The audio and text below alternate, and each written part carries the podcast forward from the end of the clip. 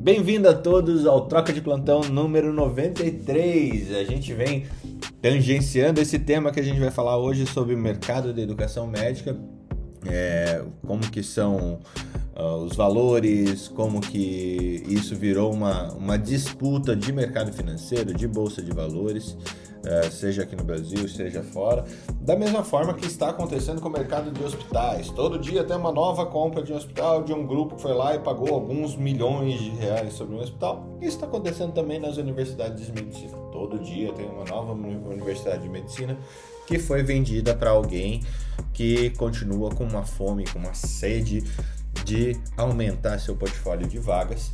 Fora isso, ainda mais para frente, eu acho que o Messias deve entrar para a gente falar também um pouquinho dessa da quantidade de brasileiros que estão medicina, estudando medicina fora do país, principalmente no Paraguai, que virou um mercado. Para você ter ideia, Pedro Rua Cabaleiro é estimado que tenhamos 45 mil brasileiros estudando medicina em 18 faculdades de medicina que existem em Pedro Rua Cabaleiro. Então é, é um tema extremamente importante, é um tema que move a medicina, a saúde aqui do país, uh, porque por N motivos, N motivos que a gente pode uh, aventar a partir de uma quantidade de escolas que aqui no Brasil são mais de 340, fora do Brasil, no mundo inteiro, tem brasileiro viajando para o mundo inteiro, com a intenção de retornar ao país e, e exercer a profissão aqui de alguma maneira. Então, esse tema é bastante importante. Se você tiver algum colega conhecido, pessoa que estuda no, nesses países que eu falei e já está acordado a essa hora, isso aqui para lá, para o lado esquerdo do mapa, é uma hora a menos, pelo menos. Mas se tiver gente já acordada, é, chame o pessoal para poder participar aqui conosco, é importante a gente ouvir todo mundo e tentar é, ser bastante abrangente aqui. Mas antes de entrar nesse tema, temos algumas notícias bastante interessantes que, aconteceu, que aconteceram nas últimas 24 horas. Uh, uma delas, a Organização Mundial de Saúde recomendando, Felipe, não sei se vocês já usaram, recomendando o bloqueador do receptor de interleucina 6 para salvar vidas em Covid-19 e faz ah. faz um, um a OMS fazendo um chamado para que os produtores dos bloqueadores de interleucina 6 unam esforços para aumentar rapidamente o acesso a esse medicamento. Para vocês terem ideia, a taxa de redução de mortalidade que um, ah, as meta-análises colocaram foi que a administração desse medicamento reduz as chances de morte em 13% em comparação com o tratamento padrão. Uh, isso significa que haverá 15 mortes a menos por mil pacientes e até 28 é, 15, 15 mortes a menos por mil pacientes e até 28, 28 mortes a menos para cada mil pacientes gravemente enfermos. As chances de ventilação mecânica entre paciente grave e crítico são reduzidas em 28% em comparação ao tratamento padrão. É, então, foi. É, o noticiário científico internacional está falando que essa é a primeira droga desde o do, do corticoide lá trazido pelo Recover que tem evidência científica que muda curso de doença. Então essa, essa é a principal notícia sobre o Covid que, que eu gostaria de trazer. Acho que o Felipe tem outra, né, Felipe? É, e só para completar essa da interleucina 6, a gente já vem usando desde março do ano passado. Ah, o Hospital que eu trabalho, a gente publicou no Congresso Europeu de Covid no ano passado, uma, uma coorte que a gente fez com é, na época eram 13 pacientes, hoje a gente tem mais do que o dobro no hospital. Isso, e eu fiz um teste para a academia médica sobre interleucina 6. Muito bem. É, e aí eu falo das indicações e contraindicações. Só quero dizer que também não é um remédio milagroso. Você não pode usar sob uma hipótese em um paciente que tem infecção em atividade. Porque da glória, ele vai para a glória, mas de outro modelo, de outra forma. Ou seja, não, apesar da OMS falar, é, usem todos os graves, não usem pessoas com infecção ativa. Correto? Infecção em atividade, você vai trazer mais problemas do que solução, porque você vai bloquear a imunidade e a infecção bacteriana vai vir torando. É bastante complicado. Ainda mais nessa linha, uh, realmente no, nos meus drones eles pegaram isso, mas eu, eu falhei contigo, Felipe. Eu vi a coisa do. Tá aqui a coisa do Chile, foi o New England Journal of Medicine, mas eu não li ainda. O que, que você tem para dizer pra gente sobre isso? Cara, um estudozinho pronto. Para os sommeliers de vacina, né? Aqueles que odeiam a Coronavac, né? Aqueles que odeiam a Coronavac. Vamos lá. É um estudo vagabundo com 10 milhões de pacientes que tomaram duas doses. Né? Se você tiver um estudo melhor, por favor, mande pra gente. A conclusão foi o seguinte. Sabe aquela história de que 50% era capaz de prevenir a doença no primeiro estudo lá de fase 2 que liberou a doença, liberou a vacina, ah, com 10 milhões subiu para 65,9%. 87,5% em prevenir internamento hospitalar e 90,3% em prevenir internamento em terapia intensiva. Só. E a morte geral ficou em quanto? A mortalidade geral ele fez uma pontuação interessante, que é, há poucos estudos, eu não tinha visto nenhum estudo, talvez a Mariléia tenha visto, a Ana tenha visto. Eles consideraram a mortalidade não só o Covid, mas também o pós-Covid. Olha. Eles incluíram o pós-Covid na mortalidade. E aí a mortalidade geral foi 86,3%. Puta que legal, e isso já, já trazendo as pessoas que tiveram Covid e foram vacinadas no meio do caminho ou não chegou a desenhar dessa forma? Sim, cortou. É, isso ele já está trazendo uh, as pessoas que tiveram Covid e foram vacinadas uh, no pós-Covid ou não traz isso individualizado? Agregou, ele incluiu assim a frase é, incluindo mortalidade pelo Covid e pelas consequências posteriores. Porque, é, Felipe, eu acho que é com base, Fernando, naquele trabalho que a gente apresentou aqui de, de, em relação ao pós-Covid, de que vacina poderia sim também ser um tratamento do Covid longo, haja vista que existem ainda partículas de vírus circulando e ela pode agir nisso aí. Era um trabalho que estava é, em andamento. Então, é como se a vacina também fosse uma forma terapêutica para o Covid longo. Que foi até aquela discussão que a gente fez do plasma convalescente, que o plasma convalescente provavelmente teria um impacto muito maior nessa questão de pós-Covid do que a vacina, se você considerar a questão imunológica. Entendi. Muito bom. Vai ser meu trabalho do mestrado. Vou, vou avaliar, vou fazer um protocolo para avaliar vacinas e Covid longo. Com, com... Foi decidido semana passada. Que legal. Oi? Com toda a população da Irlanda. É. É, é vai ser. Vai, vou desenhar um trabalho para a Irlanda, né? Então a gente, as vacinas aqui são AstraZeneca, é, Pfizer e Pfizer e Johnson. E aí eu vou desenhar um protocolo, um estudo observacional para avaliar como as vacinas estão são bom, é, as vacinas como tratamento do Covid longo. Eu não sei se vai, se vai ser, é, eu vou conseguir recrutar controles, né? Porque os controles vão ser os pacientes, os pacientes que estão recusando a vacina. Então eu preciso conversar direitinho com meus orientadores, mas vai ser o, protocolo do meu mestrado, foi decidido semana passada.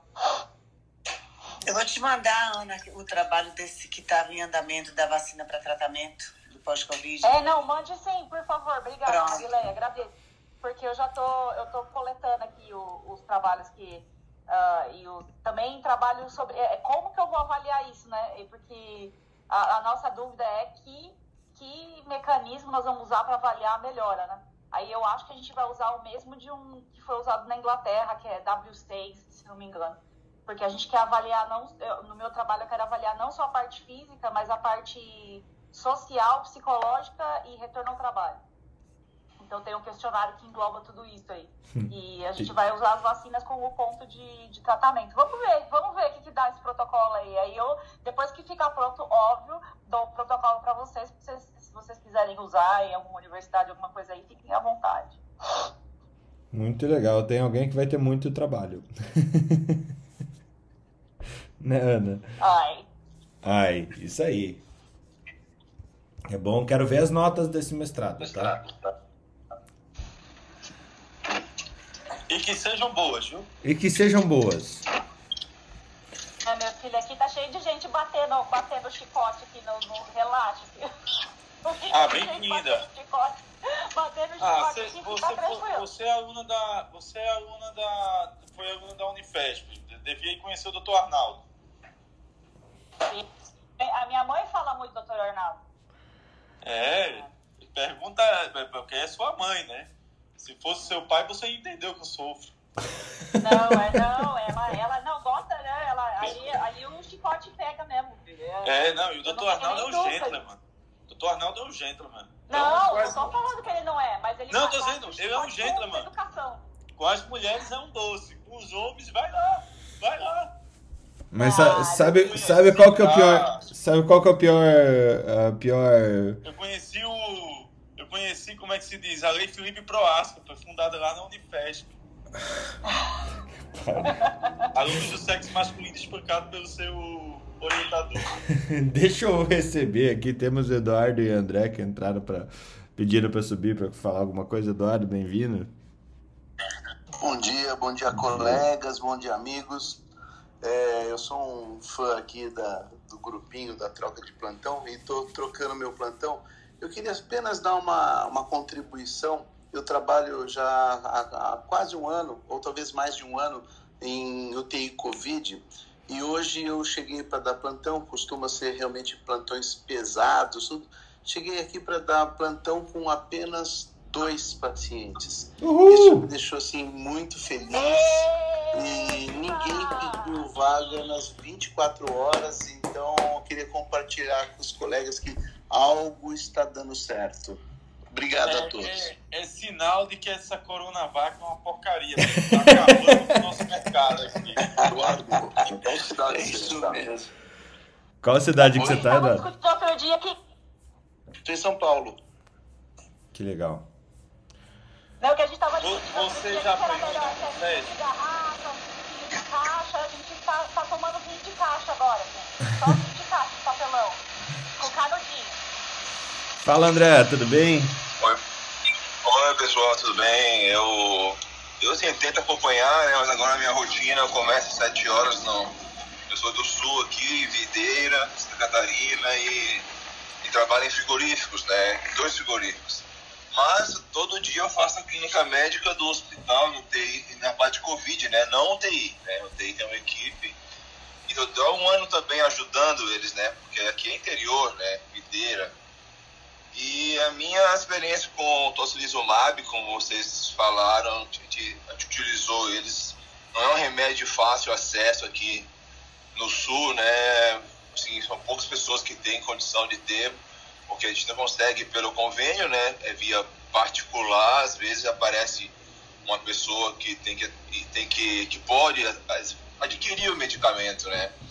Mas, assim, do que foi feito, salvaram vidas, né? Assim, exames, lógico, sem infecção, que nem foi comentado aí, e o PCR baixa abruptamente, realmente, dá uma calma, né?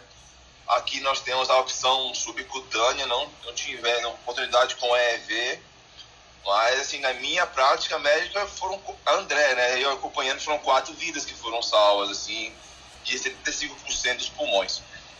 E na Coronavac, a Coronavac, sim, também tem salvado vidas, mas o que me preocupa às vezes é a variante ou a genética da pessoa, né? Tenho uma enfermeira que estou acompanhando agora, que no sexto dia de sintomas estava com 50% e ela estava ela estava imunizada pela Coronavac. Então, eu assim, eu sou grato por ter tomado a Coronavac, né? Mas eu imagino se não tivesse tomado, né? Como poderia ser pior para minha equipe, né? Ela é enfermeira vem do Covid, né? E nós recebemos pacientes de várias cidades aqui. Então, a gente nunca tem sossego, né? Então, nós temos só 15 leitos, né? Hoje temos 10 pacientes internados, dois são de videiras e o resto são de fora. Mas comparado a janeiro, por exemplo, nós estamos já em paz, né? Mais tranquilidade, né? Comparado a antes.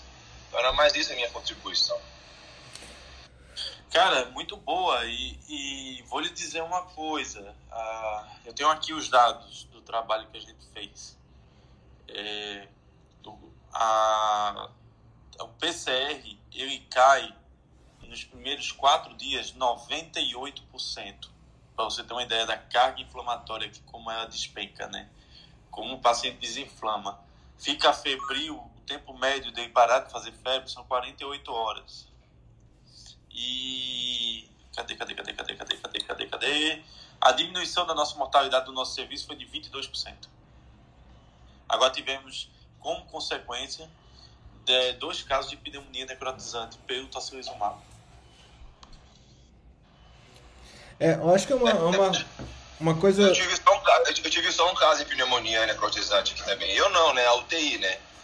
E ele acabou indo para óbito, mas foi, foi um caso realmente. Aconteceu, deram na hora errada. Assim. Não é que deram, né? É difícil, né?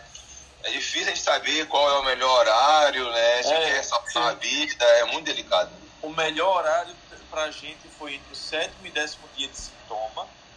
E pacientes que fizeram acima de 12 dias evoluíram geralmente com infecção. Sim, eu, nós temos um aqui com, com o pulmão bem rígido, né? Que ele está com 31 dias, está na UTI e o pulmão não sai e é 75%. E ele fez é, posteriormente, né? Mas ele veio de outro hospital, né? Isso aí, realmente, tem, tem lógica. Né? Cara, que bacana. Muito legal de ouvir esses dois relatos, né? Uh, finalmente UTIs com vaga. Né? Aqui em Curitiba, para vocês terem ideia, as UPAs voltaram a funcionar para outras coisas. É, todas as UPAs da cidade estão recebendo outros tipos de paciente que não estavam recebendo. É, e a gente passou aí pelo menos quase dois meses acima, com uma fila de espera por UTI gigante. Olha que a gente tem uma das melhores aparelhamentos de saúde do, do, do sul do país. Né? E, e, realmente, pra vocês terem ideia, aqui na região metropolitana de Curitiba tem um hospital que tem 330 leitos de, de UTI, um único hospital. E estava sempre super cheio. Então, é... pô, tá, tá acabando, tá acabando o desespero. Logo, logo a gente chega aí a só 10 mil mortes por ano de Covid, falta, falta pouco né, para ser o, essa, essa questão crônica, né, o paciente que realmente vai ficar no intervalo é, de insucesso que é muito baixo perto, a, a perto do, do, da forma que essa doença devastou aí o país, né?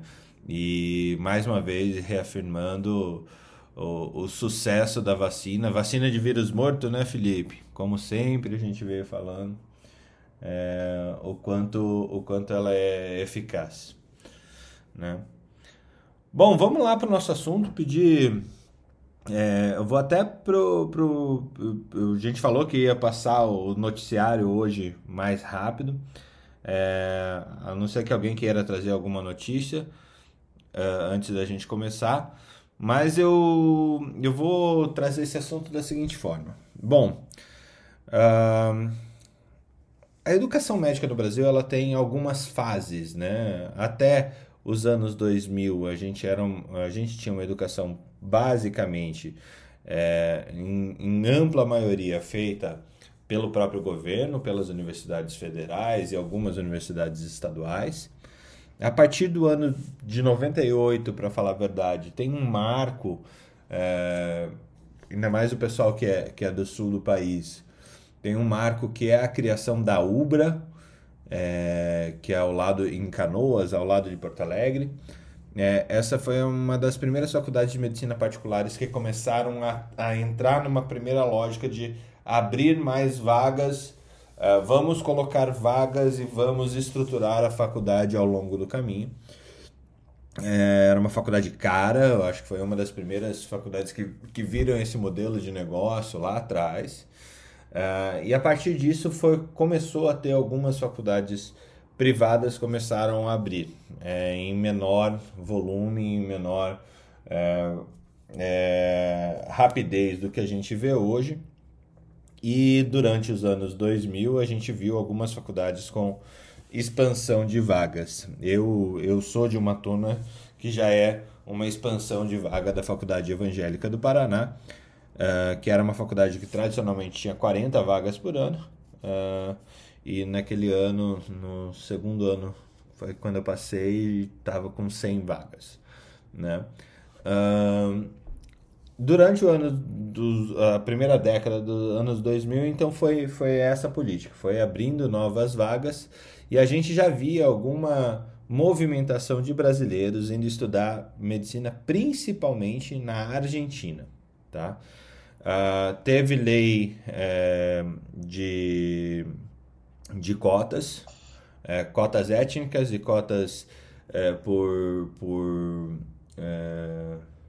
por classe social, por assim dizer, nas universidades públicas do país, diminuiu o número de vagas em, em espaço público, também criou um mercado para quem tinha dinheiro é, para entrar em faculdade de medicina, quem podia pagar de alguma forma as faculdades de medicina espalhadas pelo Brasil, que antes eram primariamente em faculdade, em cidades, é, capitais, sendo todas elas acima de 500 mil habitantes, tá bom? Uh, os anos foram passando, governo Lula, governo Dilma, uh, a gente já via uma sinalização bastante grande, não só desse governo, como outros, uh, relatando que ter acesso médico era muito difícil. Tem até uma célebre frase do, do cara lá que é dono do Ceará, o, o como que é o nome dele, Felipe? O Ciro Gomes. O Gereissá? Ah, não, não Ciro, Ciro, Gomes, Gomes o Ciro Salzinho Gomes. da esquina. É, é que é tanto dono que eu na dúvida. É tanto dono, é tanto dono. Não, Ciro Gomes uma vez falou que um dia médicos serão tão comuns e tão baratos que vai ser igual sal, né? Branquinho e encontra em qualquer lugar. Isso ele falou lá no, no começo dos anos 2000, um visionário, por assim dizer. É, e chega o ano de 2012, começa. Não, a... mas eu quero corrigir isso aí, Fernando. Ele falou já na época assim: é, os médicos reclamaram, queriam um melhor salário. Ele falou: para deixar para lá, que médico é igual a sal, branco, barato, encontra em qualquer lugar. Isso eu aí, nunca muito... esqueci que ele falou isso, não. Muito obrigado, muito obrigado pela correção. E, mas... Eu gosto que mulher não esquece não esquece nunca. Ele e o, o, o Sérgio Cabral do Rio também, que chamou os médicos de vagabundos, porque se recusava a trabalhar por R$ 1.300 tá? São dois que estão na lista. Que não, é, o, é o famoso fascista do bem, né? É, xinga, reclama, briga, mas depois fica todo mundo usando. É a, é a terceira via da esquerda, né? Deixa eu continuar meu, meu review histórico de 20 anos aqui da, da educação médica. Obrigado, Ana. A gente chega em 2012, o primeiro movimento do governo Dilma para importar médicos cubanos. Uh, isso foi. Uh, isso na primeira metade de 2012, eles tinham um movimento bastante forte. E tiveram as manifestações de 2012, onde é, a primeira, eram manifestações sem partido é, naquela época, é, onde as primeiras alegações eram que para o brasileiro faltava saúde, e saúde, basicamente, para, para os olhos da mídia ou para os olhos do eleitor, se traduz com alguém de jaleco dizendo ser médico. Ok? Uh, daí surgiram as cinco medidas do governo Dilma para é, tentar atender aos brasileiros em 2012, a que mais pegou foi é, as medidas a respeito de saúde, e em 2013 temos a lei do Mais Médicos. A lei do Mais Médicos, eu falava naquela época, é, ela tinha uma cortina de fumaça muito importante, que era exatamente a importação do, de mão de obra cubana para trabalho aqui no Brasil. É, por que cortina de fumaça? Porque esse era um dos capítulos da lei apenas.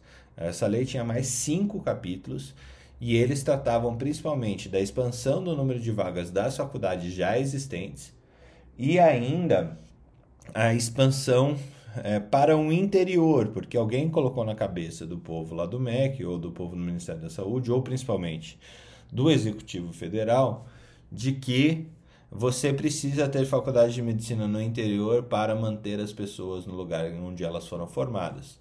Né?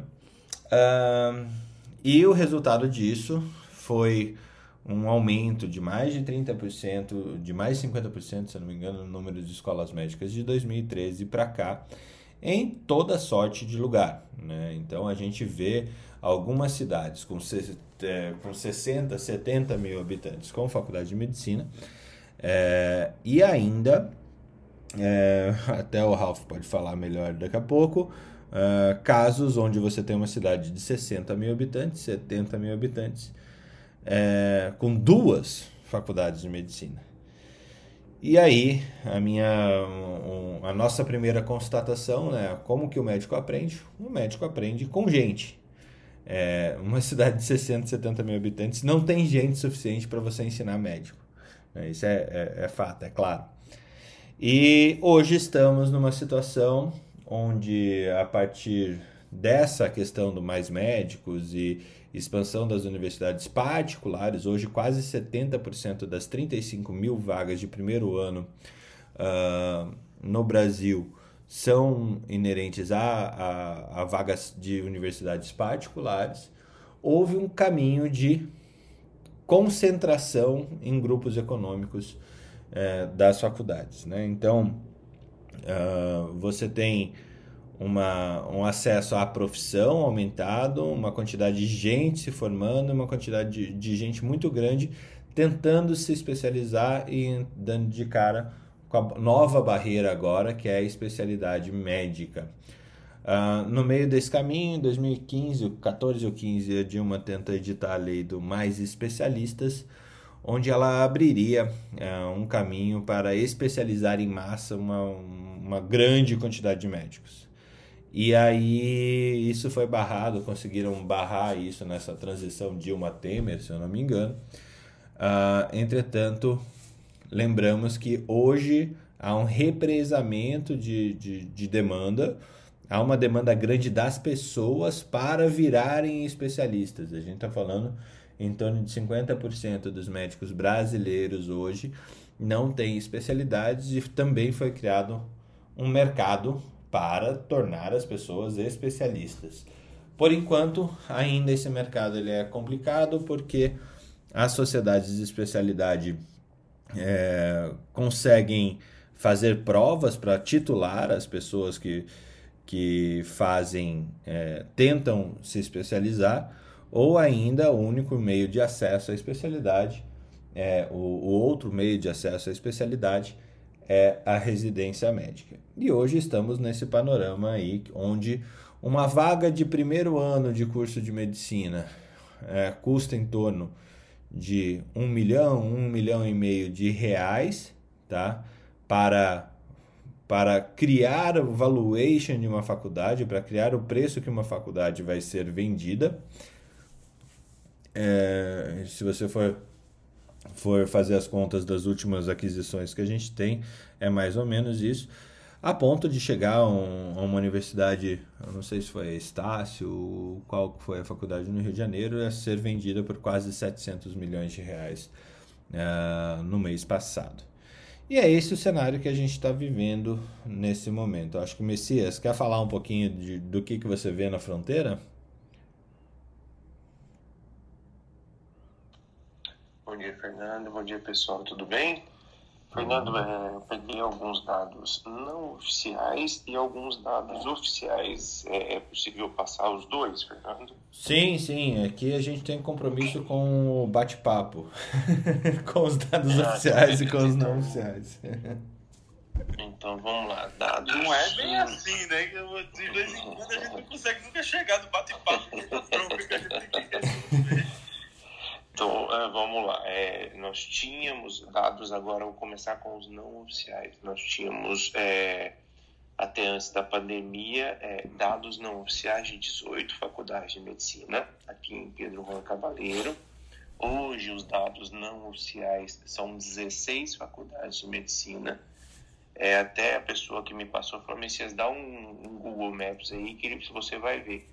Isso contando campus 1 e campus 2 das mesmas universidades. São 16, girando em torno de 38 a 45 mil alunos. Esses são dados não oficiais.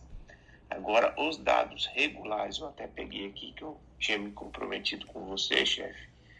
É, deixa eu pegar aqui os dados oficiais, porque assim é, é difícil você ter dado, é, inclusive é, equipes que foram tentar fazer reportagens lá para mostrar a, a, o campus, algumas coisas. Muitas dessas universidades não, não deixaram, se eu não me engano, acho que foi até a Rede Globo que tentou fazer uma reportagem e não conseguiu acesso, não conseguiu informações. Agora, de dados oficiais, hoje são oito faculdades em atividade, abrindo duas para o próximo ano. Não existe vestibular, é, o internato, os estágios, todos são disponibilizados no próprio território. É, eu fico impressionado, se nós estamos numa cidade aqui que nem eu estou em Dourados, que são 250 mil habitantes, é, nós temos uma faculdade de medicina aqui, que é o UFGD, a Universidade Federal da Grande Dourados, e eu vou te falar que é difícil a gente alocar os 80 alunos, são 40, 40, né? 40 cada, na minha época era 50. É difícil alocar os 50 no hospital, eu imagino esse número numa cidade como Pedro Juan ou no interior do, do, do Paraguai, né? Mas tudo bem. É, então, o, o emprego, é, algumas das faculdades dessa, dos dados agora não oficiais novamente, é, eles não têm permissão ainda por não ter o cadastro de trabalhar na, no próprio território. Então, ela termina a faculdade para prestar prova de revalida. Agora, oficiais, sim, estas oito em atividade, essas próximas duas que vão abrir regularizadas, sim, ela permite o trabalho no Paraguai e no Brasil através do Revalida. Eles têm um programa de residência médica lá que chama Conarem, é, os alunos acabam contratando de forma independente, tanto o Medicel, o Curso, o Sanar Revalida, que é, é, o que eu me lembro até o ano passado, a, a, uma desses, desses é, preparativos de cursinho abriu uma sede lá, lá em, em, em Ponta Porã, que é a cidade vizinha. É, e existe captadores de alunos que ficam nessas universidades. É, existe presencial, é, esses é, cursinhos preparatórios, só que a, a, pessoa que me passou não tem muitos detalhes. Então é mais ou menos isso aí, Fernando. É, sim, eu acho que Pedro Juan, Ponta Porã, pelo menos, e Pedro Juan, eles são, são bastante expressivos, né, quanto a isso.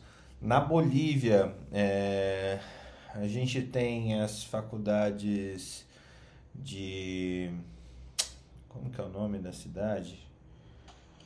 Santa Cruz de la Sierra. Santa Cruz de la Sierra, se eu não me engano, são cinco faculdades bastante. É, que começaram esse, esse movimento, né, esse movimento latino-americano. É, e aí na Cidade do Leste, se eu não me engano, são também mais cinco, tá, é, Messias? Então não é só em Pedro Juan, em Cidade do Leste, ainda mais por Foz do Iguaçu ter uma uma capacidade é, bastante interessante para se viver, é, é um destino também bastante procurado. Não dá para dizer concorrido porque pelo jeito existe vaga para quem quer, mas é procurado pelo é, menos. Exatamente. Fala Ralph, como que é assim. do ponto de vista do, do estudante brasileiro, como é que tá isso para você? Ah, primeiramente quero desejar bom dia a todos que estão aqui presentes. É, eu gostaria de colocar um ponto nisso que o Messias falou e que, tu falou também. Porque, assim, faz algum tempinho já, mas eu, alguns colegas, tipo, de longa data, que faziam faculdade lá na Bolívia, é, relataram é, a grande parcela de acadêmicos de lá que estão migrando para o Paraguai, vista ao preço do dólar, vista ao preço dessas faculdades que estão sendo abertas no Paraguai, por estarem é, financeiramente mais acessíveis, digamos assim. Então também está vendo esse fluxo migratório desses países também em busca de outros países que sejam mais baratos. Essa é uma outra questão que também tem acontecido nos últimos anos. O Ralph, é, os valores eles giram em torno de é, 680 reais a 1.190 a parcela. É, a matrícula é um pouco mais cara, em torno de R$ 2.500. É, são esses valores que também são não oficiais que me passaram aqui na, na, na, na fronteira. Eu até tentei, chefe, entrar em prefeitura, entrar em, em, em registro, sabe, é, do país, mas não, não consegui encontrar. Muito difícil. É, eu diria, Messias, não se arrisque tanto, tá? Porque é, ainda mais Pedro Juan, Paraguai em geral, é, a gente sabe, sabe não, a gente acha que, é, e é achismo mesmo, eu também não tenho coragem de, de me aprofundar nisso, é, que é um, é um movimento realmente bastante rico é, em termos de dinheiro, mas ele também tem muitos interesses de, de que não é, ninguém perturbe isso. É, se você está tá entendendo o que eu estou querendo dizer. É, não, não, não, assim, eu, eu, entrei, mas pelo, pelo computador mesmo, procurando é, sites, entendeu? Para assim, ter, ter em termos de dados, mas até dados econômicos fronteiriços que acabam consumindo ali também na fronteira, né? É, é uma coisa é fato. Eu, uma coisa é fato, mudou, mudou a economia de tanto de Pedro Juan quanto de, de Ponta Porã, né? Isso. Exato. Então, assim, eu queria ver em termos de valor econômico, trazer informações úteis mesmo, assim, sabe? Não, não, não somente no, no ponto de, de, questionamentos, mas, assim, de, de informações úteis. É, em termos de, de, de qualidade. É, eu não tenho questionamentos a respeito de quem decide ou não, ir fazer ou não, em termos de valores ou não mas seria mais como dados oficiais que eu busquei, sabe? Quanto de aumento de valor econômico que trouxe para a fronteira, quanto de melhora de qualidade de vida para a população em termos de saúde. Mas são, muito, são dados muito difíceis, assim, pelo menos pela internet para achar, são muito difíceis de achar. Eu acho que tem um ponto interessante para gente que a gente não trouxe aqui nessa, nessa descrição, nessa é, tentativa de entender vários lados, né? Uh, eu acho que um, um ponto nessa, nessa conta para entender esse cenário todo é, como a gente falou, a faculdade de medicina virou um negócio bastante interessante, uh, com uma mensalidade que gira aqui no Brasil em torno dos 9, 9.500, 10 mil reais tá, por mês hoje.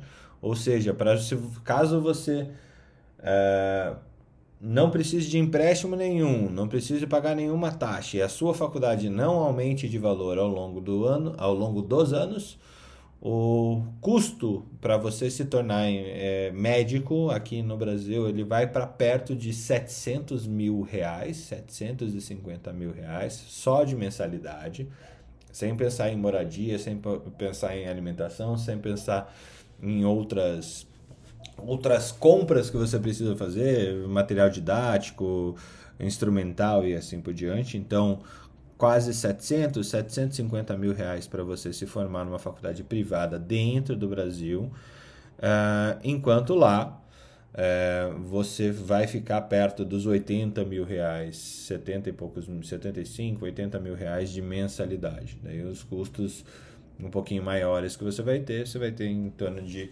de alimentação. Ou seja, é quase 15% do valor que você paga numa faculdade de, de medicina aqui no Brasil. Então, para quem quer ser médico, independente da motivação da pessoa, se é salvar vidas ou se é achando que é uma profissão que vai dar muito dinheiro no futuro, é, a conta, mesmo que seja mais doloroso ir para o Paraguai, depois voltar a validar, passar anos tentando validar o diploma, uh, a conta financeira ela é clara. Né? Uh, quem não tem para pagar no Brasil e não consegue entrar por outras vias, se mudar para uma, uma universidade no Paraguai ou na Bolívia, me parece ser muito, muito, muito interessante em termos financeiros. Né? Uh, e aí a gente vê também um fenômeno aqui no Brasil, né, desse aumento de vagas, aumento de disponibilidade, dessa negociação é, da medicina, principalmente das, da, para a medicina exercida pelos não especialistas até então, que é a deterioração o derretimento, talvez, da remuneração médica em geral, tá? Por que, que eu falo isso? Eu, quando me formei em 2013, eu uh, consegui, fazia meus plantões uh, por volta de R$ 1.600 mais produção. Então, tinha plantão que eu ganhava em torno de 3, 3,5 e assim por diante. Era super bom, era um plantão super bom que eu fazia. É, quando não tinha produção, era em torno de R$ 1.600 é, feito, né? Isso em 2013. É, hoje, uh, um plantão aqui em Curitiba, que eu saiba, do, do mesmo jeito, uh, ele está pagando em torno de 700, 750, 800 reais é, aqui na cidade. Pessoas me falam no Rio de Janeiro em torno de há lugares que pagam 500, 600 reais. Eu não sei como é que está esse cenário, como é que vocês viram esse cenário da remuneração médica frente ao aumento do, do número de, de egressos é, médicos, de novos médicos no, no Brasil. Ou, é, ou ainda, completando minha pergunta e abrindo o microfone, vocês veem é, que esse é só um fenômeno por, por decorrente da concorrência, do aumento da concorrência, do aumento da disponibilidade de médico, lei de oferta e procura mesmo, simples assim, ou demonstra ainda uma, uma profissionalização uh, de, de OS ou quem comanda, do, do negócio que contrata médico? Essa é a pergunta. Aberto o microfone. Opa, treta. Vamos lá. Acho que você tem, você tem um interesse generalizado aí. Primeiro, você tem um interesse em abrir várias faculdades para ter, para além da oferta e da procura, você baratear e acontecer, por exemplo, o que aconteceu com a enfermagem, né? De você ter profissionais a, ah, muito disponíveis e, e aí você não tem pressão, a pressão é bem menor para poder aumentar o salário. Para ter uma ideia, a diferença de salário médico e enfermagem no, no estado de Pernambuco em 1999 era em torno de é, 30%, 40%. Hoje em dia é em torno de 600%. Então houve um que cresceu e o outro não. E aí não precisa dizer o que, é que aconteceu. No privado, você com a pejotização, você vai diminuindo cada vez mais a, o que eu poderia chamar, não é nem regalia, é, mas é margem de conforto. Como, por exemplo, os plantões que eram 12 por 60, hoje em dia, os plantões são tudo 12 por 36. Por quê? Lei da oferta e da procura. Então, você tem essa é a questão, você tem uma questão política, porque, por exemplo, mais médicos estrear médico na cidade era usado pelo prefeito pelo governo federal, então tinha uma fitinha no médico que era aberta para ele ser exposto lá. Então, politicamente tem interesse, até porque os cofres públicos diminuem, porque o gasto de saúde no Brasil tem um gasto com o pessoal também, então, quando você pressiona para baixo, isso tem uma queda. Você tem os interesses administrativos e empresariais, porque também a margem de lucro é, é tem um impacto muito grande profissional envolvido. E aí você aumenta o ticket do seu serviço, porque o seu custo com o profissional vai diminuindo. E você tem um interesse, ah, ah, como é que eu posso dizer, um glamourístico, né? Aquela ideia de que existem três profissões no mundo, né? Médico, advogado e engenheiro. Mas sabe uma última coisa assim que é meio que, que verdade, nós ainda temos muito no Nordeste principalmente no interior, o cara que faz medicina para ser político, né? E, e, e doutor da voto. Sabe, Fernando, assim, o que eu, eu, penso a respeito é a gente tem uma dicotomia muito grande aí que é uh, em termos é, de qualidade e em termos de valor. Para mim, gira muito, praticamente tudo nesses dois pontos. Uh, um, ah, antigamente, antigamente não, assim, não faz muito tempo, vamos citar aí, há 10 anos atrás, é, os hospitais prezavam, isso 15 anos quando eu fui buscar trabalho, eles prezavam, sim, indicação médica, currículo, avaliava, passava pelo corpo clínico para você ser aceito numa unidade hospitalar.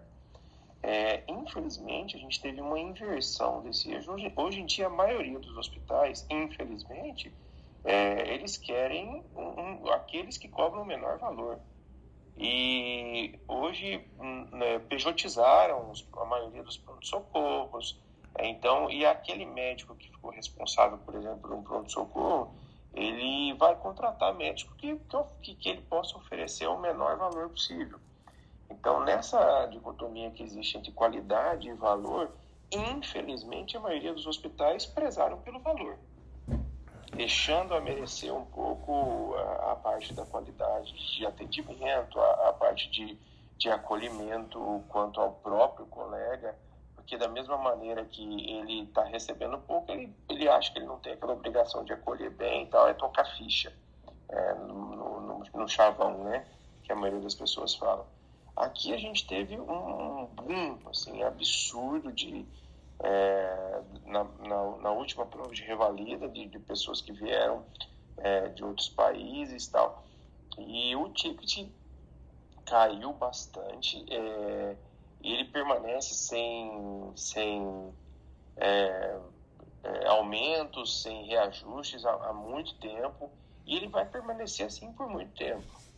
É, porque, digamos assim, vamos, vamos, vamos, vamos colocar que você tem X pessoas atendendo, de repente, de um dia para o outro, a, a, a, através de uma prova, você tem 3X de pessoas trabalhando. Então, é, aí vai de cada administrador hospitalar, o que, que ele quer para o hospital dele, o que, que ele quer quanto à a, a qualidade. Em termos de prefeitura, em termos de transportes, por exemplo, para eles o, o, custo, é, infelizmente, é o que mais importa. Então, isso a gente viu muito aqui na, na, na, na fronteira. Aqui puxando um gancho a respeito desse assunto, em relação à evolução desse número de médicos no Brasil ao longo desse século, agora em 2020 o Brasil passou a ter contar com 500 mil médicos. Então, é, também de 2010 a 2019, 1.709.888 novos médicos entraram no mercado de trabalho no Brasil. Aí a, a razão. Peraí, repete é, o número foi... que você errou alguma coisa no número aí é, 179.838 novos médicos que entraram agora nesse de 2010 a 2019, nesse período. Aí a razão agora passou a ser 2,38 médicos por mil habitantes. Contudo, a gente sabe que essa razão é, ela não é a realidade que acontece no Brasil inteiro. Então, assim, a desigualdade ainda é muito grande em relação a isso. Né? Ô, ô Raul, se você puder, eu dei uma aula aqui do Código de Ética Médica para os alunos aqui da faculdade é, e eu citei essa crescente de faculdade de medicina. Depois você dá uma olhada no gráfico. Tem um gráfico que eles disponibilizaram que é absurdo, o, uhum. como o Fernando disse, que teve essa crescente nos últimos 5, 10 anos aí. Depois você dá uma olhada no gráfico de crescimento de número de faculdades de vagas. Sim, eu peguei, tô, hoje eu fiz, fiz o ficharinho também aqui, eu estou usando o, a, demografia, a demografia médica da USP, né, que eles fazem todo ano. Boa, Aí já, boa. já tem aqui já aqui embaixo já a expansão também das vagas de graduação. Então já já a gente comenta já para colocar o quão exorbitante tem sido isso e quão também a, a desvalorização do ensino público tem, tem, faz, tem feito com que as vagas tenham diminuído também. Vamos lá, então começa, começa a soltar aí os seus dados da demografia médica ou da democracia médica, que eu acho que está bem longe de ser democrático o negócio aqui, mas tudo bem.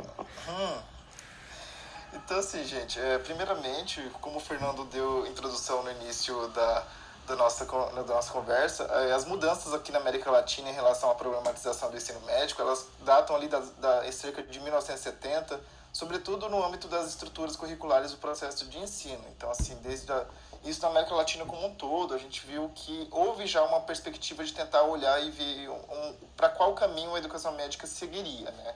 Isso lá atrás, em 1970. Já em 2000, em 2013, ali com a política dos mais médicos e tudo mais, a gente viu como que foi feita essa política já e também a estratégia de ampliação desses cursos em graduação e também em residência, que criaram esse pacote, além de todos as outros, os outros fatores a mais que tinham dentro dessa, desse programa, né?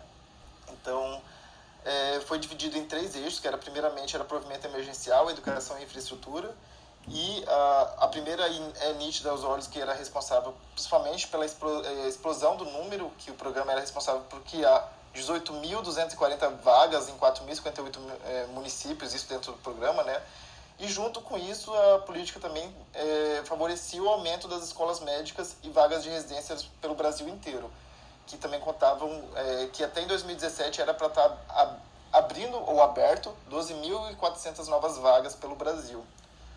A partir daí, é, como eu já falei já do número da evolução no Brasil como já médicos formados, hoje percebe-se que é, essa, essa, essa distribuição geográfica desses médicos ela ainda é muito desigual, né? Então, assim, mesmo que eu falei que hoje a gente tem 2,27 médicos por mil habitantes, por exemplo, a região norte, que é onde eu moro aqui, tem 1,30, tipo, 30, que é 46, 43% menor do que a razão nacional. Por exemplo, o Nordeste também tem 1,69.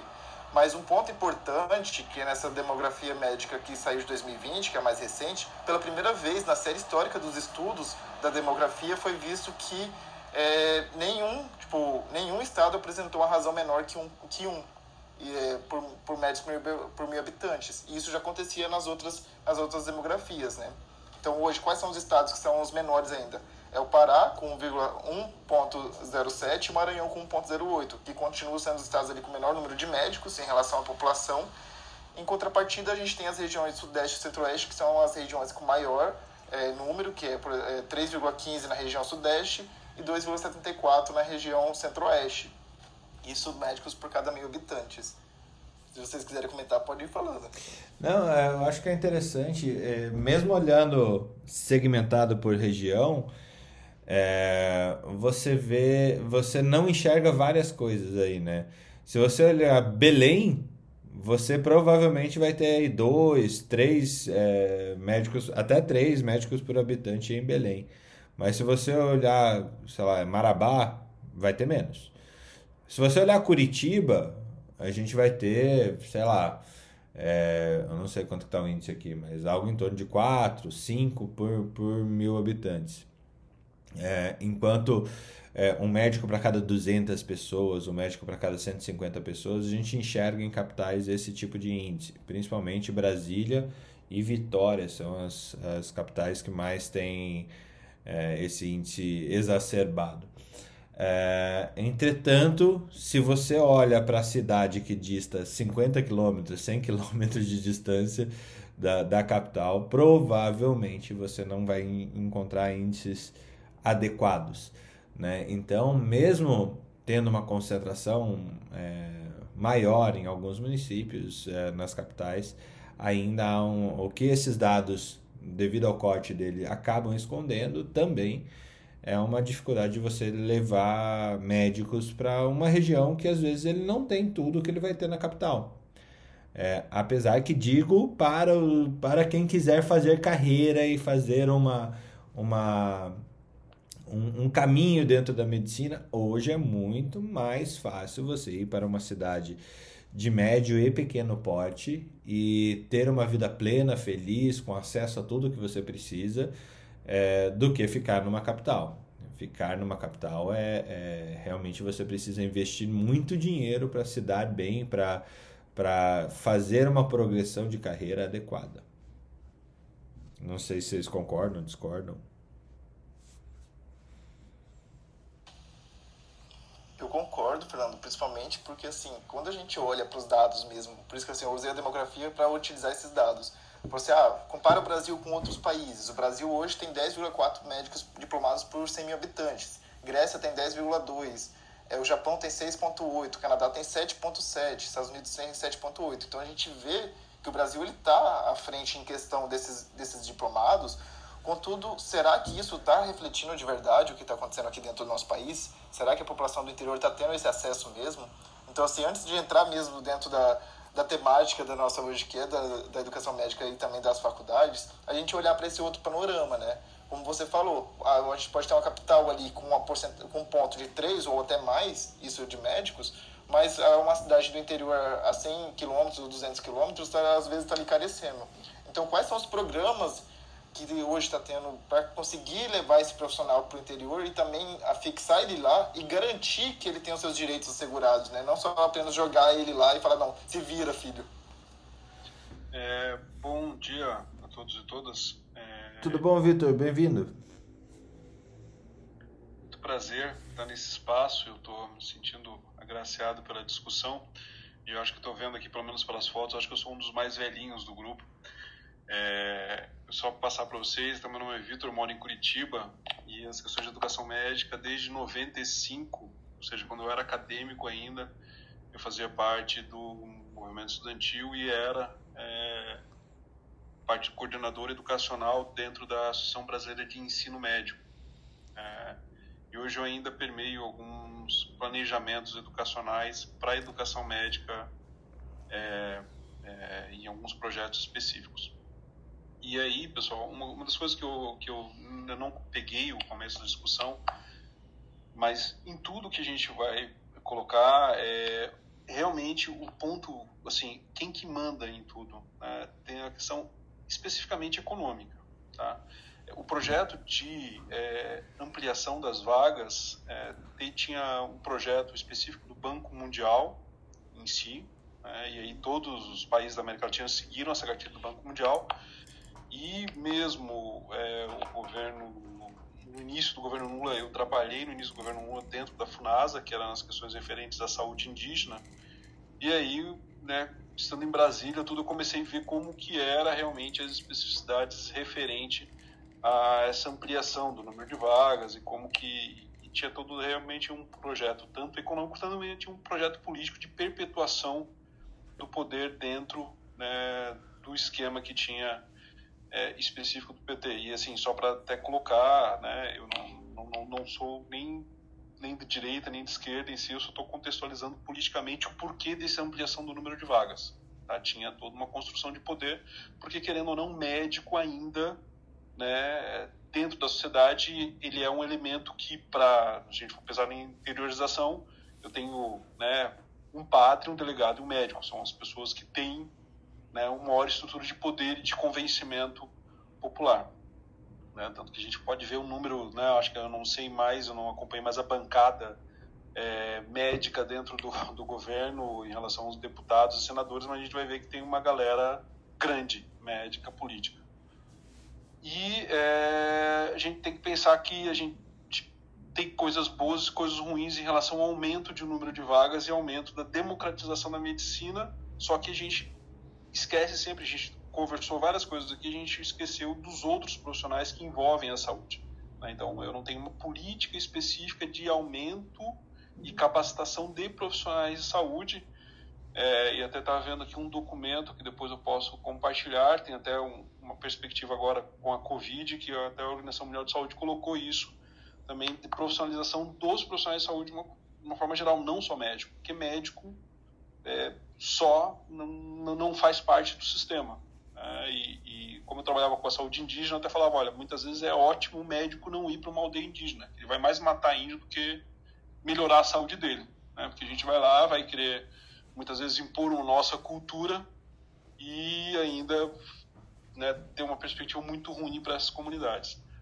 Então, é, eu estava querendo só botar um pouquinho de incêndio na discussão, colocando assim, olha, nós somos bons, né, mesmo quando tínhamos uma boa formação há 20 anos atrás, mas muitas vezes a gente também fazia muito mal, dependendo onde a gente estava alocado, independente da qualidade de formação. Oi, Fernando.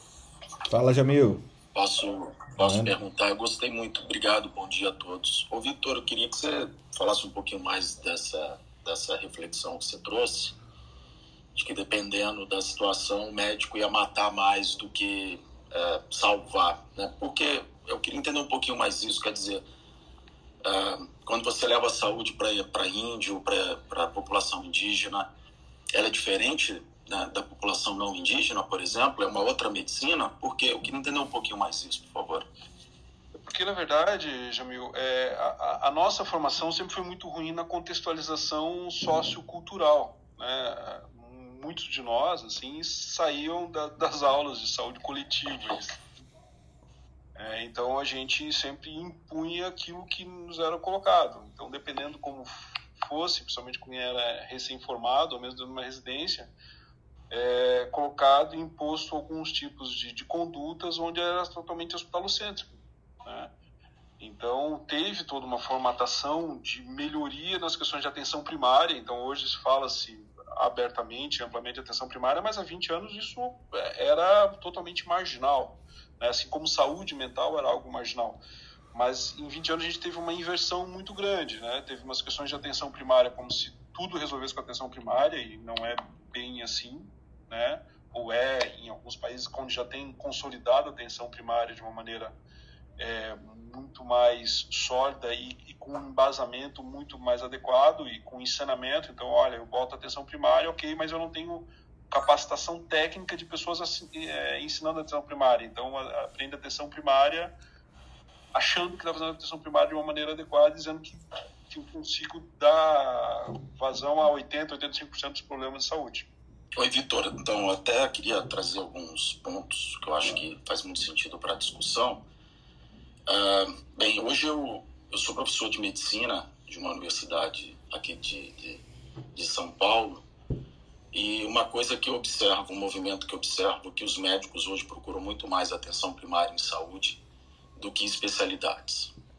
Uh, eu também fui durante 17 anos uh, gestor de hemodinâmica e orientador de profissionais que se formavam e especializavam em cardiologia intervencionista aqui em São Paulo e cada vez menos se procura especialistas e cada vez mais há um movimento para atenção primária em saúde. Ah, o hospital, só um minutinho, por gentileza, Vitor, já vou concluir. O hospital onde eu trabalho é um hospital de 800 leitos. E eles já têm uma gestão de mais ou menos umas 90 unidades básicas de saúde. Então, assim, ah, eu não, eu não vejo muito esse movimento uh, uh, de procurar cada vez mais especialistas uh, em detrimento da atenção primária em saúde.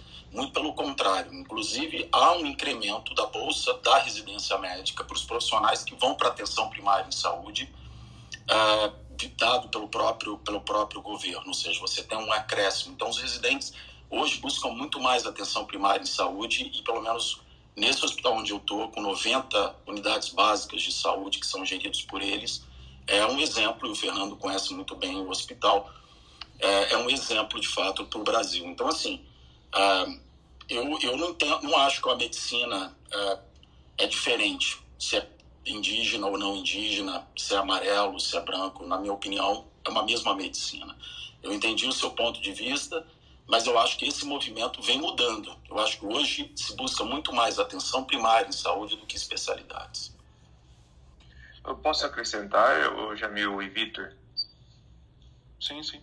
Ô, ô, Jamil, aqui em Dourados a gente tem a maior é, população indígena. É, é, como é que é o termo que eles usam?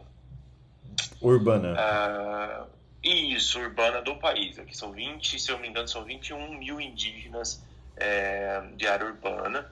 É, a gente tem PSF indígena aqui, que inclusive é o, o, o programa de saúde da família que, que tem o melhor valor e só para acrescentar, Jamil, a gente observa aqui também no nosso interior uma mudança completa desse padrão de procura de especialidade em detrimento da, da na verdade ao contrário, né? Uma procura da atenção básica em detrimento de especialidade. Isso assim é absurdamente, é, vou te gerar assim, informalmente falando, em torno de 70% da, dos alunos aqui também seguem essa inversão de eixo que você que você citou aí, Jamil. Mas é, até antes de passar para o Vitor, isso, do jeito que o Vitor colocou, isso é resultado das políticas que vem é, permeando toda a política de educação médica, que vem permeando uh, as universidades, as faculdades. A discussão da BEM, por exemplo, nesses últimos 25, 20, 25 anos. Né? Porque eu, e essa mudança aconteceu brutalmente com a lei do Mais Médicos mas brutalmente, porque foi dado mais incentivo, foi trazido uma, uma, uma, uma orientação para que, ah, dentro da, da, das diretrizes nacionais curriculares, apesar de das diretrizes de 2014 ser extremamente abrangente, falar muita coisa, não falar muita, não falar nada de vez em quando, é, você vê a política, esse é o efeito da política é, no, no, ao longo dos anos. Né? Assim, a gente realmente eu vejo os estagiários que passaram por mim aqui na academia. É, é, engraçado que estagiário sempre ama alguma coisa, né? Eu amo minha liga, eu amo. É, estagiário não, acadêmico ama sempre alguma coisa. Eu amo medicina, eu amo minha liga, eu amo saúde da família, eu me vejo completamente realizado por uma coisa. É, a vontade dá, dá para falar, a vontade que dá é, cara, senta e espera, calma, calma um pouco as coisas vão mudar algumas vezes durante tua vida, os seus amores vão mudar algumas vezes durante a sua vida. Mas é, a gente vê essa mudança, a, a, o efeito da política, né? das, das políticas de ensino. Só mais, só mais, só mais um pontinho, Fernanda, que nem aqui. É, eu participei da. Quando comecei na faculdade, que era a Universidade Federal do Mato Grosso do Sul, Campus 2, depois a gente virou a Universidade da Federal da Grande Dourados. Eu participei dessa transição e eu fazia parte da, da do Conselho Médico, do Conselho de Acadêmicos, é, e a gente confeccionou o projeto, participei da, da confecção do projeto político-pedagógico da faculdade. É, inclusive, eu, parte do meu internato, é obrigado a passar na aldeia, no, no hospital da aldeia. A gente tem o, o, o Hospital da Missão Caiuás aqui, então, assim, você passa no PSF indígena e você passa no, no, no na, na parte indígena, faz parte do projeto, projeto político-pedagógico. Então, assim, é, é discutível o ponto que o Vitor trouxe e eu acho que essa mudança mesmo, assim, interessantíssimo o ponto que o Vitor trouxe, eu acho que essa mudança vem acontecendo justamente pelas políticas em saúde que foram implementadas há um tempo atrás.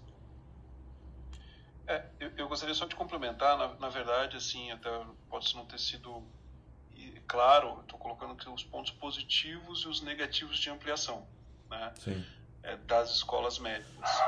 E aí, um ponto negativo é porque tinha, e aí foi, eu acho que foi o Fernando falou da questão da cortina de fumaça, é, tinha, apesar dos pontos positivos que dá uma base maior da atenção primária, que eu acho isso perfeito, é magnífico e qualquer sistema de saúde inteligente tem essa base. Agora, o grande problema é que a cortina de fumaça em relação às questões políticas que foram para a implementação dessa atenção primária. Exato. Então, a logística, e, e, principalmente se a gente for pensar nas diretrizes curriculares, nós temos mudanças nas diretrizes curriculares, onde, onde a última diretriz curricular agora não teve discussão das entidades de uma forma nenhuma. Não teve participação do CFM, não teve participação da BEM, não teve participação de sociedades de especialidades, nada. Foi uma diretriz curricular totalmente imposta goela abaixo, dentro de uma perspectiva que tinha das questões do governo federal na época e que com, com possivelmente questões um pouco escusas, que eu não, vou, não vale nem a pena é, mas... na discussão agora. Desculpa pular no, no, no, nessa discussão, assim, eu lembro que na época eu estava hum, é, metido com isso. Imagina, a Academia Médica é de 2012, né? Que a gente começou a fazer as coisas. É... Em 2011, era para ter sido, 2012 ou 2011, era para ter sido é, promulgado as novas diretrizes é, curriculares da, dos cursos de medicina. Era uma diretriz que tinha sido discutida por 10 anos. 10 anos discutindo essa diretriz curricular de como que a gente queria a medicina e tal, como que a ABEM, o CFM, todo mundo. A diretriz de 2014, que eu não sei se é a vigente, Vitor, se, se, se, você souber me, me, me diga, não tem nada a ver, não é que não tem nada a ver com a de 2011. Ela simplesmente jogou fora a de 2011, não teve discussão nenhuma e foi promulgada uh, pelo MEC e pronto. É assim que vai ser. E, e temos uma nova desde 2014? Porque eu, eu, também não vi discussão a respeito disso. De lá para cá. Não, não.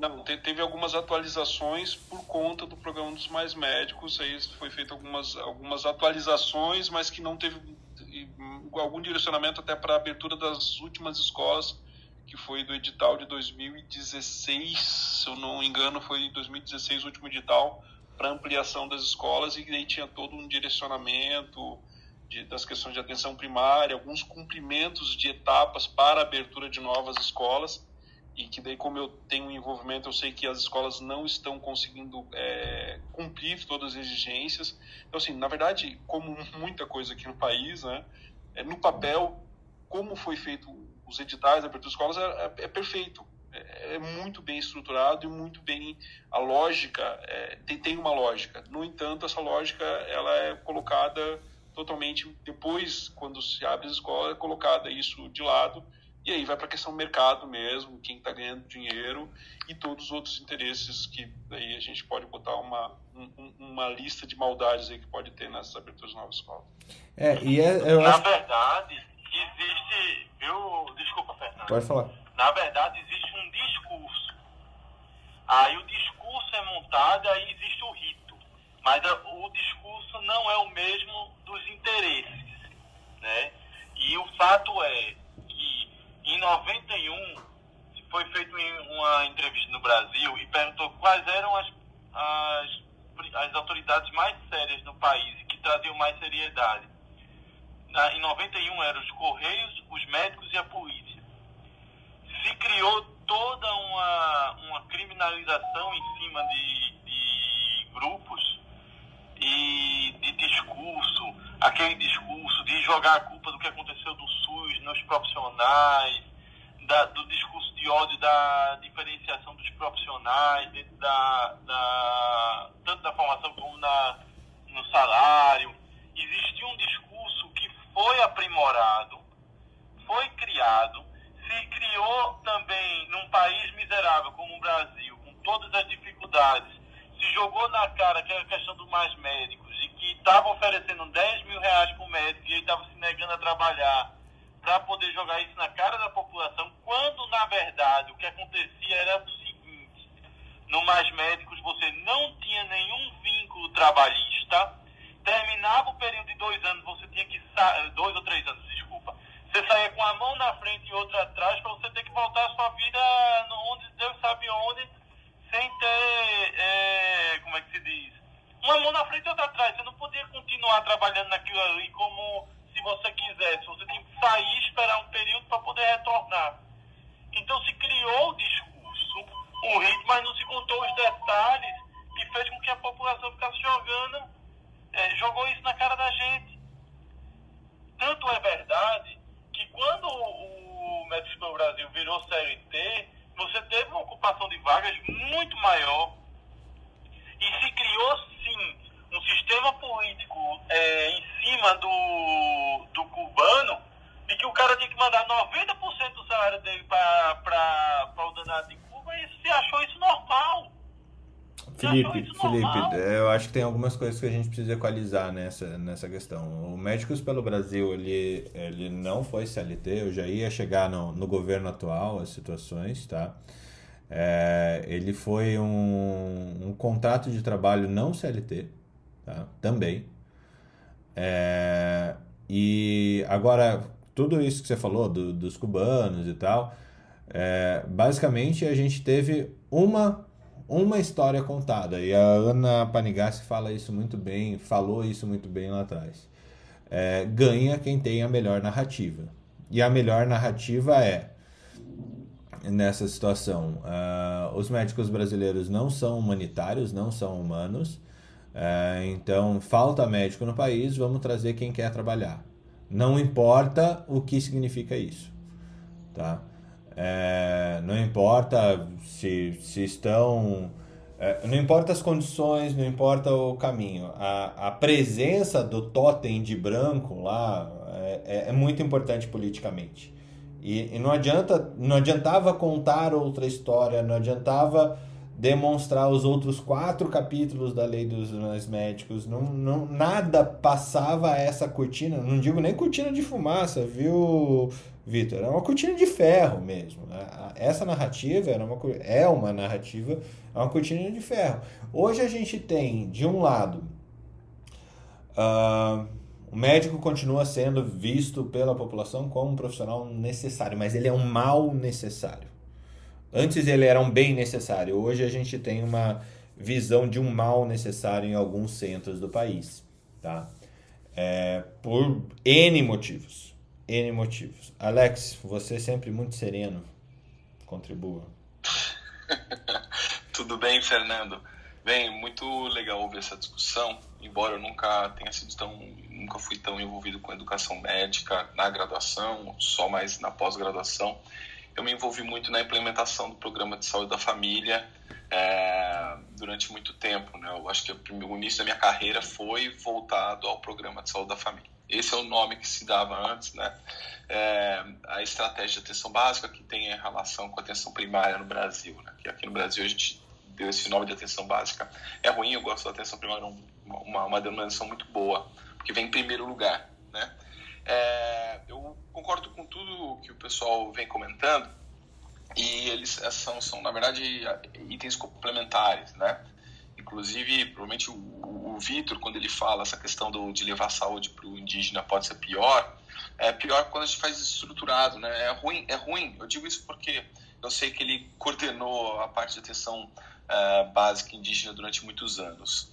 É, e aí eu sei que é ruim porque uh, uh, a gente leva uma saúde fragmentada, tá? Às vezes fala assim, ah, eu vou levar lá, fui fazer uma campanha de oftalmologistas e trouxe muitos benefícios. É óbvio que eu trouxe benefícios com algumas pessoas é, que vão evitar de, de, ficar cegos por conta dessa ação minha, tá? Mas a gente é, precisa contextualizar, trazer a questão cultural é, indígena que é muito forte e tudo mais.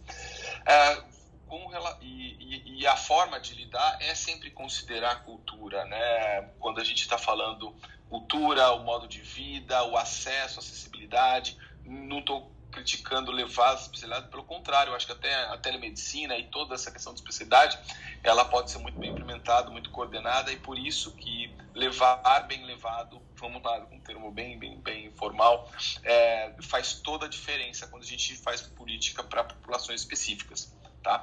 É, lidar com saúde populacional é considerar as características populacionais e ela é diferente até no Nordeste com relação ao Sul, tá? É, que dirá na população indígena.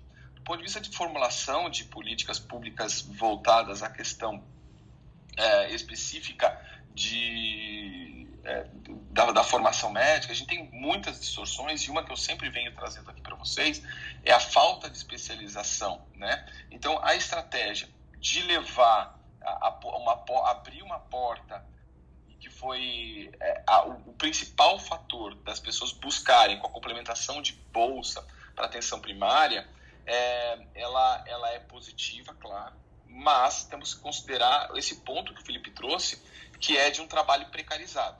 Precarizado é o seguinte: eu tenho um discurso de esquerda que critica a direita por precarizar o trabalho e é real, e ele não é só no Brasil, porque eu tenho situações é, trazidas é, é, no congresso que eu fui de psicodinâmica, que eles trouxeram como que é na França. Né? O pronto-socorro na França tem a mesma característica, baixa remuneração, qualidade de atendimento ruim, e vem as pessoas que são, não são os franceses que estão lá, é, francês nato é, de lá, é o cara que vem de Marrocos, é, de países francofônicos, que ocupam esses lugares para complementar aí, é, é, porque o francês realmente não quer estar tá lá, né?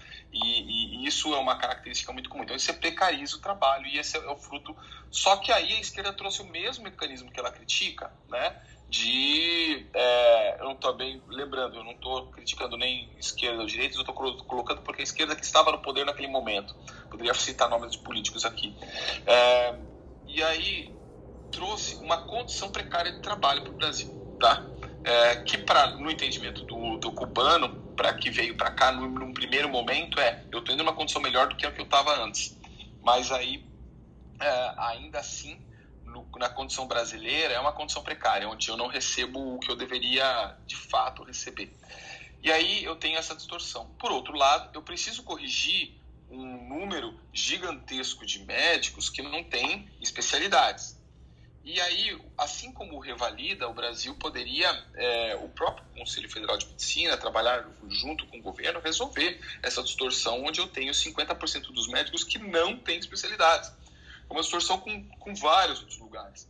Existe, claro, um, um problema de, de mão de obra precária que agora está mais fácil. Né? Hoje a gente tem uma, uma estruturação de médicos de famílias, professores muitas pessoas com formação, é, literatura consolidada no Brasil, e ela, inclusive, essa, essa, essa, esse tipo de medicina trouxe uma corrente de foi eu acho que foi o principal pilar foi a sociedade de medicina e família e comunidade de trazer uh, isso aí eu estou falando mas eu não tenho certeza mas eu acredito que sempre que eu nunca vi ninguém uh, divulgar tanto como os médicos de família este pilar da, da medicina baseada em evidências né confrontando inclusive diretrizes de sociedades médicas brasileiras que às vezes estavam até ultrapassadas porque a gente tinha protocolos que que, que, que se distanciavam no Brasil de recomendações da, por exemplo, desses movimentos da, do US uh, eh, Task Force e tudo mais. Então, uh, a gente tem muita coisa para corrigir aqui.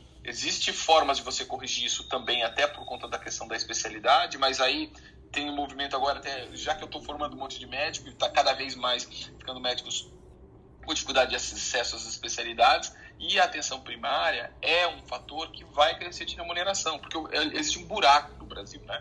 Existe um buraco na formação da, da na formação não, na, na, no acesso à atenção primária no Brasil, principalmente no segmento privado, porque é, é um modelo hospitalocêntrico, né? E esse modelo hospitalocêntrico que não é preventivo é um modelo que é ruim é, é, para o país e precisa ser corrigido e, e, e passa pela remuneração do médico. Eu não quero pagar nem o médico do pronto socorro bem e nem pagar o médico Mas... que deveria ser a porta de entrada. E fazendo bem. uma junção disso, e até pelo que o Victor trouxe, que eu achei um, um, um olhar bastante interessante, é, olhar também para as outras profissões de saúde. Né? A gente tem, uh, em número, talvez quantidades relevantes de profissionais para formar equipes é, suficientes Entretanto, possivelmente a gente não tem políticas que, que implementem uma qualidade para que essas pessoas realmente uh, tenham esse, essa ação conjunta. Que, que daí quando você fala, ah, levar o médico, um médico sozinho é, é que nem andorinha, andorinha, né? Um médico, uma andorinha não faz verão, um médico sozinho não faz saúde. É, você levar uma equipe estruturada, uma política de saúde para alguma região longínqua é, é muito mais que levar um médico. É, uma pessoa sozinha, ela realmente talvez não, não influencie é, positivamente na saúde. Mas uma equipe, uma estruturação adequada para isso, talvez sim. Guilherme, pediu para subir? Bem-vindo. Bem-vindo. Bom dia. Estão é, me ouvindo? Desculpa. Sim. Oi, joia. Bom, bom dia, Fernando. Bom dia, pessoal. Parabéns aí pela, pela discussão. Hoje eu estou conseguindo acompanhar desde o começo, está bem legal. É, trocando o plantão aqui, tá, tá tranquilo. É, eu queria trazer, assim, por causa do, do tema mercado de trabalho e educação médica, né? Um, mais um mais um problema aí para a gente ficar atento e quem tiver aí experiência parecida poder comentar também, né? Já foi falado aí das, das direções dos hospitais, né? Que tem procurado o médico mais barato e sem a real importância para o seu currículo, formação, capacidade, habilitação, tudo. E eu tenho visto eu tive a oportunidade de trabalhar numa nova faculdade de medicina no interior de Minas.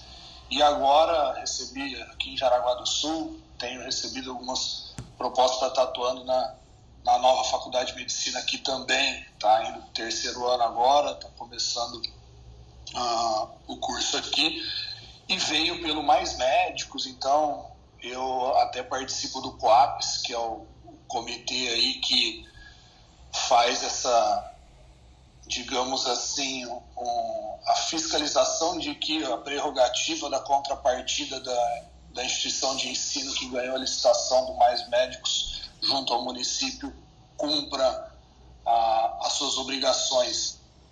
E achei interessante que dentro desse, do programa é, mais médicos para expansão de, Universidade de Faculdade de Medicina para o interior, está lá que uma das contrapartidas é oferecer é, 50% do número de vagas, do número de vagas de residência que é, é pro rata pro aluno, por aluno no programa de saúde da família. E a gente vem tentando oferecer isso aqui em, Jaraguá.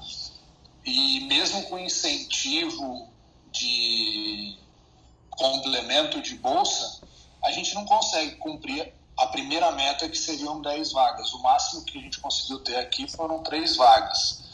Né? Então, a, realmente, a não valorização desse tipo de profissional para o próprio estudante de medicina ou recém-egresso da faculdade é bem evidente. Mas eu tenho, né, falando aí da, da faculdade, da, da classe, qualificação dos profissionais, eu tenho, me preocupa muito a falta de docente, né? Faculdade, as faculdades têm migrado para o interior e não tem docente. E pude experimentar isso lá em Minas e estou vendo aqui agora a, ele, a complementação do número de do pré-requisito de número de mestres e doutores. É, ele é realizado com titulados não médicos, né? Básicas são é, completas aí por mestres e, e doutores de não médicos, né? E sem médico titulado e professor é o médico que tem disponibilidade de fazer um bico, né? Não é alguém que foi treinado ou tem qualquer é, habilitação para estar tá exercendo isso. E um bico barateza, né, hein, Guilherme? Um bico bem barateza, né? sim, né? Sim, sim. O, eu recebi uma proposta é, de estar tá tutorando os alunos num ambulatório de ginecologista, né? Para quem não conhece, o ginecologista obstetra aqui. E me ofereceram R$ 1.200 pessoa jurídica para fazer cinco horas semanais. É... Eu achei um desaforo, mas infelizmente é... vai ter alguém que vai suprir essa necessidade da, da instituição. Então eu só queria trazer essa provocação também, né, da falta de profissionais para ensinarem os nossos futuros médicos. Obrigado aí pela participação.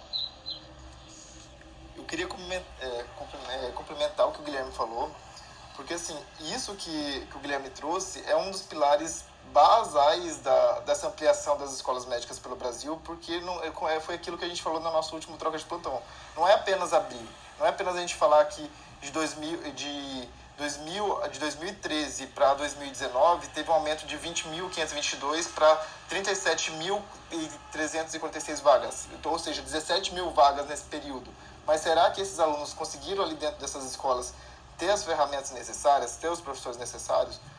Quem que são esses professores? Quem que são essas, esses orientadores, porque assim, tem outros pilares também. Ah, a escola entrou dentro do município, que é até aquilo que a gente falou, Fernando, tipo, uma, um município por, que tem ali seus 60 mil habitantes, eu posso até citar um nome que eu conheço, que é Mineiros, no interior de Goiás, que tem duas faculdades é, privadas lá. E será que esse município está oferecendo todas as ferramentas? Os professores ali têm essa, essa carga de professores para conseguir suprir essas necessidades desses alunos, né? Então, assim, isso... Pode falar. Não, outro, um outro ponto que é oposto a isso, assim, é, é, é o próprio governo, para mim, ele dá um, um, tiro no pé, né?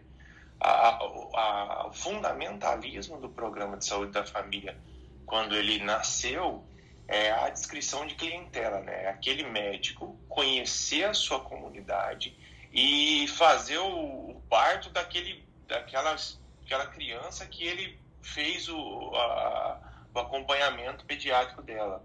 Então, quando você estimula, dando vagas, dando pontuação a mais para as pessoas de PSF, de Programa de Saúde de Unidade Básica de Família, se especializar, ou seja, você faz uma, facilita, uma facilitação por mérito para essas pessoas, você está indo justamente contra o que o programa preza. Então, o que, que vai, vão surgir, que a gente já vem, vem é, observando surgir? Aquela pessoa recém-formada que vai trabalhar na unidade de saúde para um ano depois sair e fazer uma especialização. O que vai contra a, o, o, fundamento básico da, da, do, projeto de, de programa de saúde da família. Acho que o que é interessante nisso, gente, é. Em termos comportamentais, o, aquele médico, aquela pessoa que se tornou médico, de fato ela só é, é. Minha esposa fala isso. Um médico só é um ser humano é, que quer ser amado, como todos os outros seres humanos, né? E, é simples assim. Então, a, você, qualquer ser humano vai uh, trilhar o seu caminho para aquilo que lhe parece mais confortável, mais adequado, mais vantajoso. Uh, e o comportamento é assim. O comportamento é dessa forma. Então, quando você cria políticas, facilidades e tudo mais, é, tem, que, tem que pensar no comportamento das pessoas que vão aproveitar essas políticas e facilidades. Né? Eu acho que dentro do, do, do, das populações ali, que o Alex, a, a Débora, que sempre está conosco, cuidam, a Marileia com, gerindo populações de pessoas e, e, e, médicos, gestores no fim do dia, tem que sempre pensar em como que vai ser o comportamento das pessoas que são atingidas pela, por essas políticas no fim do dia. E, obviamente, a gente não, não vai conseguir estressar o suficiente esse assunto aqui, mas é, é bastante interessante ver é, que sempre parece que a gente está perdendo o caminho, né? Sempre parece, com as novas políticas, os efeitos das novas políticas, parece que a gente está perdendo o caminho. Mas um ponto que eu acho que não deveríamos não falar aqui, é, ou seja, é obrigatório que a gente fale, é, a gente falou do governo Dilma, o governo Lula, governo Fernando Henrique, governo Lula, governo Dilma. Temer, para esse assunto não importou muita coisa, mas o governo Bolsonaro ele começa na época que o Mandetta entrou falando do mais é, do Médicos pelo Brasil, né? Médicos pelo Brasil, é, com tentando dar uma outra roupagem à mesma coisa é, com uma estruturação é, diferente, hierarquicamente diferente, uh, que no fim das coisas é, é, é a mesma coisa, uh, e que entramos no momento que estamos sem política. Hoje a gente não tem política de, de ensino, a gente tem é, políticas protetivas de interesse. É, e aí a gente entra na lógica de vamos abrir espaços para os formados no interior trabalhar em qualquer lugar sem convalidação de diploma. É, ou políticas ainda de defender a, a, criação de associação dos médicos com como que é o nome? Associação dos médicos que fizeram é, pós-graduação médica, alguma coisa parecida, que querem validar suas pós-graduações como se fossem especialidades. Então, no fim do dia, a gente tem é, ilhas de defesa de interesses é, hoje atuando no Brasil, seja a defesa do interesse das escolas médicas que ainda expandem suas vagas, ainda são criadas, ainda são inauguradas, ainda temos fitinhas sendo cortadas ou é, exacerbação do, do, da nova vaga, das 40, 100 vagas novas que as universidades criaram, porque a estratégia hoje não é criar novas faculdades, é criar mais vagas nas faculdades existentes. Tanto é que, como o Ralph falou, são 37 mil vagas disponíveis de primeiro ano hoje é, em medicina no país. A gente está formando 35 mil e formaremos 37 logo. É, mas, de fato, nada mudou. Nada, aquela questão da moratória contra as escolas, de abertura de novas vagas e, e novas escolas de medicina não mudou. É, não funcionou, continuam abrindo vagas. Para quem acreditou que, uh, que elegeu um executivo que olharia pelas causas médicas, está uh, tomando tiro no pé, atrás de tiro no pé. Veja o próprio CFM uh, tomando algumas, alguns reveses aí frente às, às requisições que faz junto ao governo. É, e de um outro lado tem uma população que está à deriva. Tanto aí do, da quantidade de novos médicos que saíram dessas faculdades sem, muitas vezes, sem os professores adequados, é, quanto a quantidade de pessoas que foram para fora do país fazer uma formação médica porque acreditaram na situação em que eles voltariam para o país e, e revalidariam seus diplomas e, e, teriam uma vida médica plena aqui no país. Uh, creio que faltou a gente ouvir é, pessoas que se formaram no, no exterior né, nesse, nessa questão. Acho que uh, não é uma. O que a gente está tentando fazer aqui é realmente deixar os nossos, às vezes, preconceitos de lado, a falta de conhecimento, para tentar explorar esse tema sobre o mercado da educação médica. Mas, de fato, a gente tem muita, muita, muita coisa para explorar nesse, nesse sentido.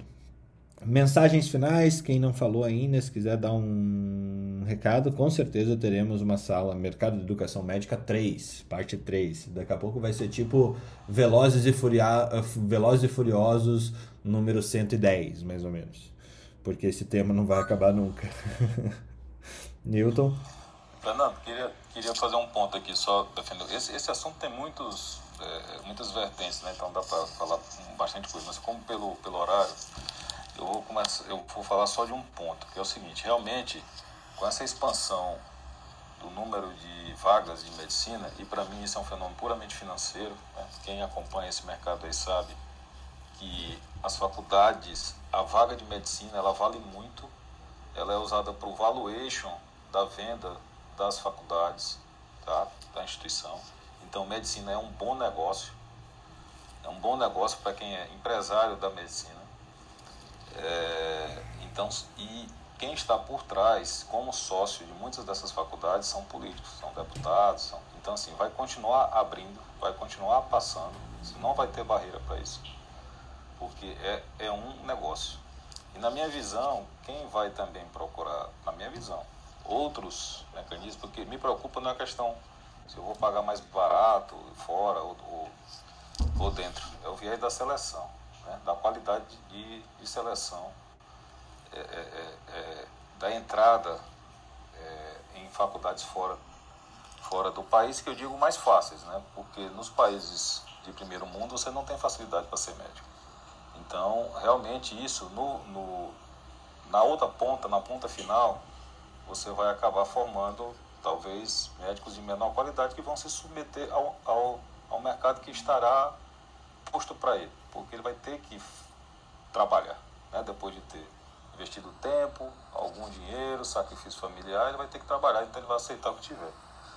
É, eu, tô, eu vou querer trazer o ponto da, da, da defesa. Né? Eu conheço dois mercados de trabalho muito bem, o de São Paulo, onde eu atuei 10 anos como médico, e o de Teresina, que eu já atuo há 12 anos. É, são mercados totalmente diferentes. Como foi citado pelo Ralph, que como a, a proporção de médicos aqui é menor, é, o médico ainda consegue, em algumas especialidades e subespecialidades, colocar o seu valor de mercado. Você consegue ganhar bem. Eu, quando eu vim de São Paulo para cá, é, o pessoal que fazia o que eu fazia lá em São Paulo, eu sou cardiologista, né? e é cardiografista, ganhava quatro vezes mais do que eu ganhava lá em, é, lá em São Paulo por exame, há, 20, há, há 10 anos. Então, assim, é questão de mercado, e cada mercado ele é realmente é, diferente do outro, do ponto de vista do médico. Mas, assim, com esse cenário montado, com muitas vagas de medicina, obviamente no futuro vai ter excesso de médico, e pela lei universal do mercado de oferta e procura, o valor do médico, o preço dele vai cair. Não tem muito jeito. Então, assim, essa nova geração, dependendo do, do mercado que ela for atuar, se ela não se preocupar em fazer alguma coisa que seja rara no mercado, que não tenha, ela vai talvez, espero espero que não ocorra, talvez ter que pensar em outras alternativas que nem ser médico no futuro, porque vai ficar muito, muito difícil. E aí é onde eu trago a importância ainda das cooperativas médicas, uma que eu faço parte, que é a, a Unimed, né, como mecanismo de proteção de mercado. Proteção que eu digo de honorário, emprego e renda do, do médico. Quando você vê é, grandes grupos empresariais internacionais entrando no, no mercado aqui, aonde, obviamente, com ação na bolsa, o que importa é o lucro crescente e uma ponta do custo muito alta é o médico. Então ele vai ter que espremer isso até a última gota. E, e um mecanismo ainda viável, que eu considero, desde que bem gerido e profissionalizado, é a cooperativa médica como mecanismo de proteção. Não vai ganhar lá grandes maravilhas, mas também é um, é um mecanismo de proteção nesse E autonomia, Milton. Apresenta. E autonomia. É, eu também acho Sim, que com é. certeza. Porque são a gente médicos. muita autonomia com isso. Exato. Bom, acho que esse é um bom tema para a gente trazer depois também, Newton. Trazer todos os seus pares aí de Unimedes país afora, realmente para a gente discutir é, as opções de cooperativismo também para o médico é, especialista, né? Cooperativas, se eu não me engano, só aceitam de especialistas. É, e ainda, acho que vale nesse tema, o domínio das OSs, de todos os tipos de OSs, é, na contratação de, de médicos país afora. Eu acho que é um tema que, que vale a pena a gente trazer e vale a pena a gente ouvir diversas pessoas, diversas situações, OS boa, OS ruim. Dificilmente a gente vai ter uma OS ruim falando, aquela que, que recebe mais que o próprio médico pelo, pelo plantão que ela regula. É, e essas a gente não vai ouvir com certeza. É, mas, como eu falei, não tem como a gente estressar isso. No fim do dia, Newton, o mercado regula, o mercado ele vai, vai regular todo essa, esse caos, ele vai transformar o caos em outro caos também, mas é o, o, o mercado é cruel porque ele não tem sentimento, né? Então, é, só que do outro lado tem a saúde das pessoas. Então, como seres pensantes que achamos que somos, é nossa obrigação discutir isso nos trocas de plantão que virão é, para frente. Obrigado pela participação de todos, pelos novos que surgiram, subiram hoje. Se você está acompanhando ainda, não, não pegou o começo dessa discussão, que está riquíssima. Logo mais, lá pela noite, a gente vai ter é, a gravação desse, dessa discussão disponível em qualquer agregador de, de podcast. Procura Academia Médica no Spotify, no Deezer, no Apple Podcasts, que você vai achar essa discussão disponível lá. Tá bom? Muito obrigado a todos e tenha um excelente dia. Até a próxima. Academia Médica.